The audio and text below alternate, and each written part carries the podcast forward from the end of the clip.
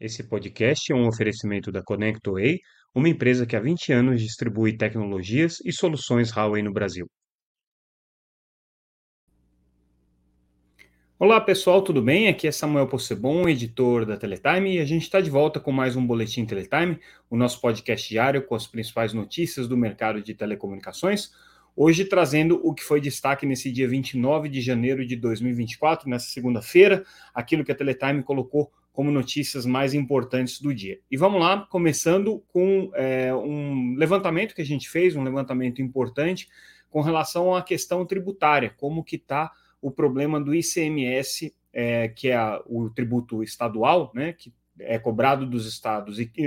das operadoras de telecomunicações pelos estados e que sempre representou aí talvez o maior pedaço do, do peso tributário, o, menor, o maior pedaço da carga tributária no setor de telecom, e como é que ele ficou considerando todas as mudanças que a gente teve é, desde o ano passado com relação é, a essa tributação. A gente lembra que durante o período, no final do, do, do governo Bolsonaro, no período eleitoral, é, houve uma mudança, né, um projeto de lei, é, na verdade é uma medida provisória, mas que acabou se transformando em lei, é, em que o setor de telecom, junto com outros setores como combustível e energia elétrica, passou a ser classificado como essencial, e com isso houve uma redução imediata ali da carga tributária. Havia um interesse é, eleitoral, claro, mas isso obviamente veio em linha com aquilo que as operadoras de telecomunicações sempre defenderam, que era a essencialidade do serviço de telecom, e com isso houve um efeito imediato de redução da carga tributária sobre o setor de telecomunicações. Acontece que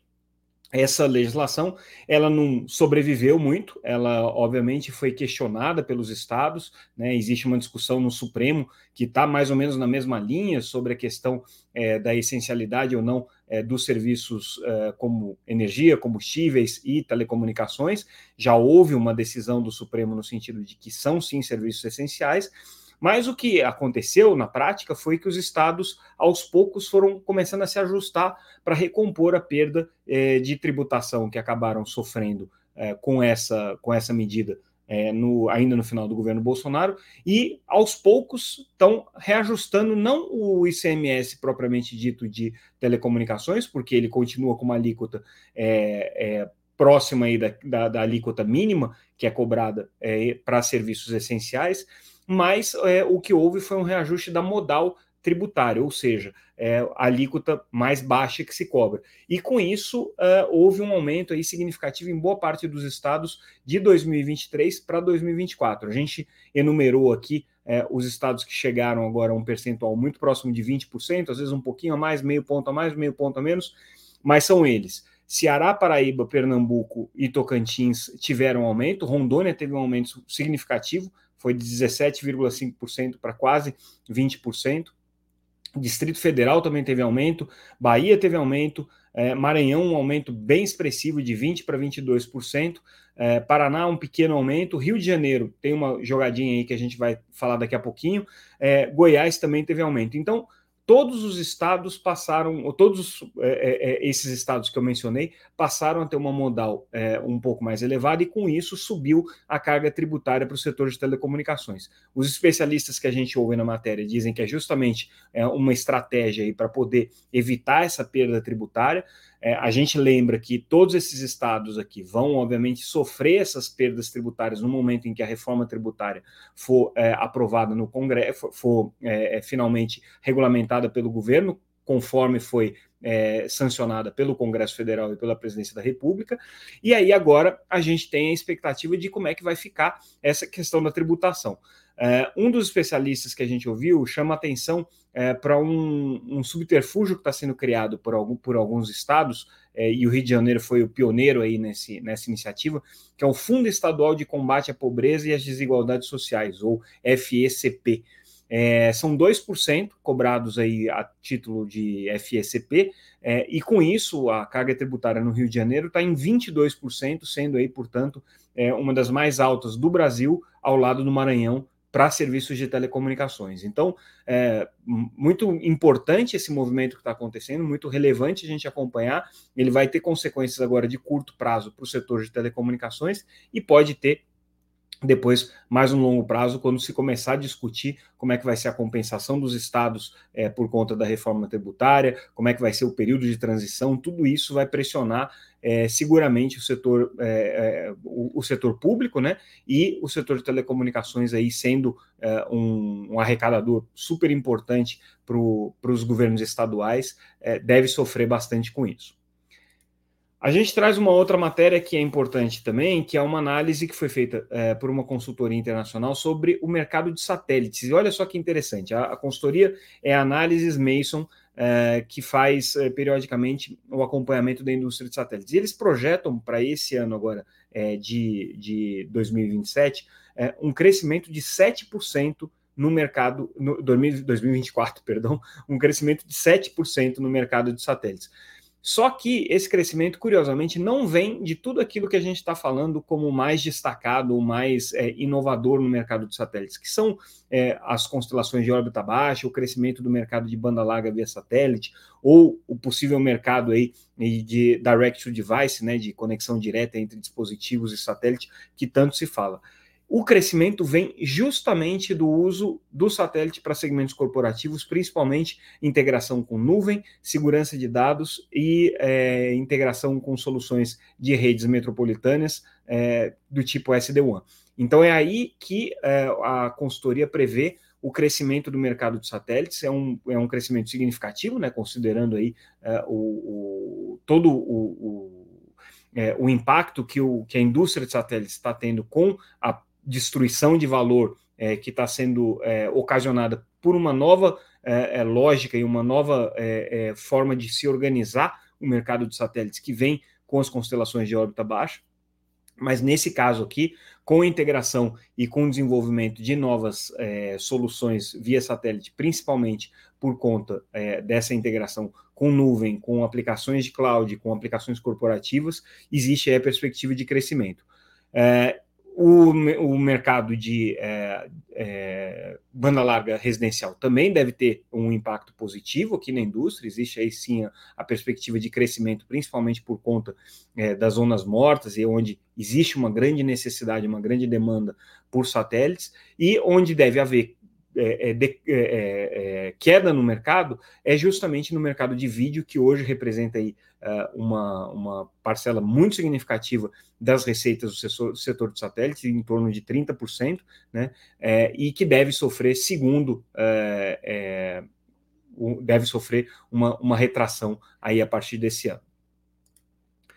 Uh, a gente também traz uh, uma reportagem sobre a consulta pública que está sendo a tomada de subsídios, né? Na verdade, que a Anatel está fazendo com relação ao regulamento de deveres do usuário, dos usuários. A gente já tinha trazido uma matéria sobre isso, porque na prática é a tomada de subsídios que está discutindo a questão da regulação de internet. É, e aí, nessa matéria que a gente traz, é, com, a, com a explicação da Anatel sobre o que está sendo feito, fica muito claro que a grande preocupação é, da, da, agência nesse momento é conseguir caracterizar o que são os grandes usuários de redes de telecomunicações, porque é por ali que a Anatel pretende aplicar é, algum tipo de mecanismo é, de relacionamento entre empresas de telecom e as empresas de serviço de valor adicionado. Então, como fazer esse, esse dimensionamento? Como definir quem são esses grandes usuários e qual é o grau de é, intervenção regulatória que vai se aplicar para a relação deles com as empresas de telecomunicações é o grande desafio. Esse, essa consulta pública ela está andando, ela vai até março, né? A gente havia né, trazido detalhes sobre essa consulta pública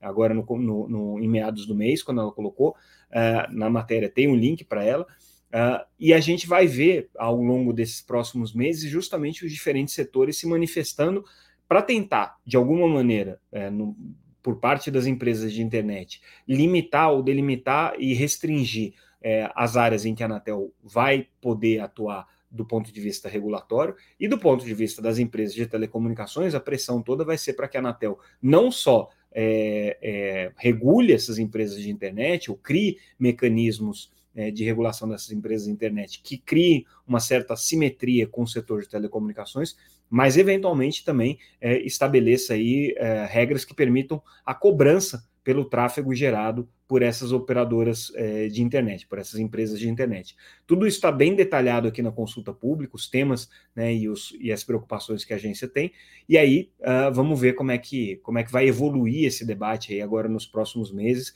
que promete ser o grande debate.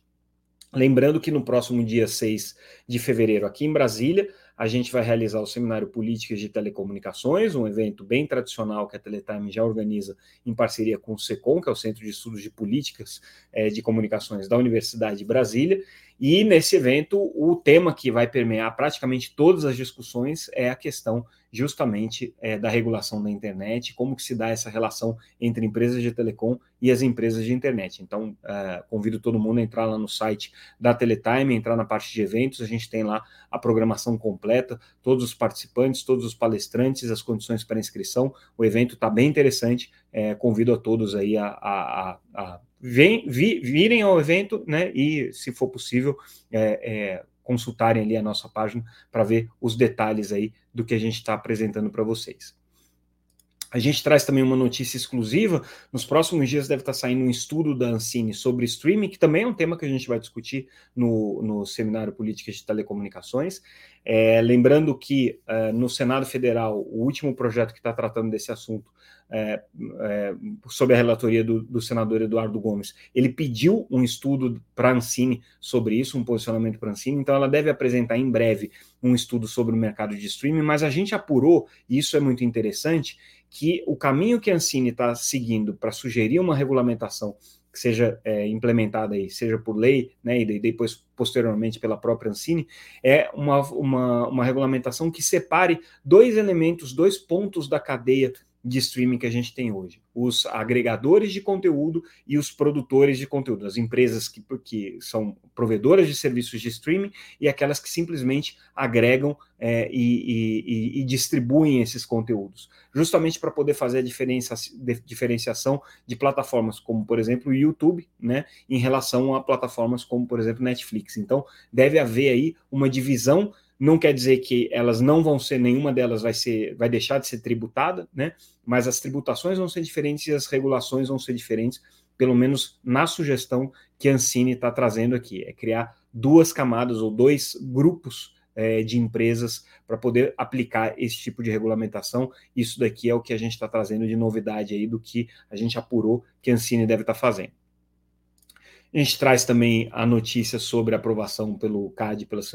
Superintendência Geral do CAD, é, da compra da Internexa pela Mega Telecom, uma operação que aconteceu no ano passado e que diz respeito principalmente ao mercado B2B, então, a aprovação aqui se deu sem nenhum tipo de restrição. Então, essa aqui é uma, já é uma, um, um avanço importante porque é, essas empresas elas estão relacionadas é, não só ao setor de telecomunicações, mas também ao setor de energia. Uma delas é uma subsidiária do setor de energia, né, é, a Internexa nesse caso, e é, essa operação tem impacto aí também é, nessa, nesses grupos econômicos que lidam aí com, com o mercado de energia. E a gente finaliza o nosso boletim trazendo a informação de que a Anatel é, abriu uma consulta pública para empresas de auditoria é, que vão atuar junto aos fornecedores de telecomunicações, espe especificamente na questão de defesa cibernética, né, de segurança cibernética. Um tema que a Anatel está acompanhando bem de perto, tem um regulamento específico para isso, que está em processo de revisão, inclusive, e aí essa consulta pública que permite que as empresas que estão interessadas em prestar esse tipo de serviço de auditoria possam se cadastrar aqui junto à agência. É, e com isso, pessoal, a gente encerra o nosso boletim de hoje. A gente fica por aqui. Lembrando que tudo que a gente comentou está lá disponível no site www.teletime.com.br. É, vocês estão convidados a entrar no site, se inscrever para receber a nossa newsletter. Podem acompanhar também a gente pelas redes sociais, sempre como arroba Teletime News. A gente fica por aqui hoje, mas amanhã a gente volta, como sempre. Obrigado pela audiência de vocês. Tchau, tchau, pessoal.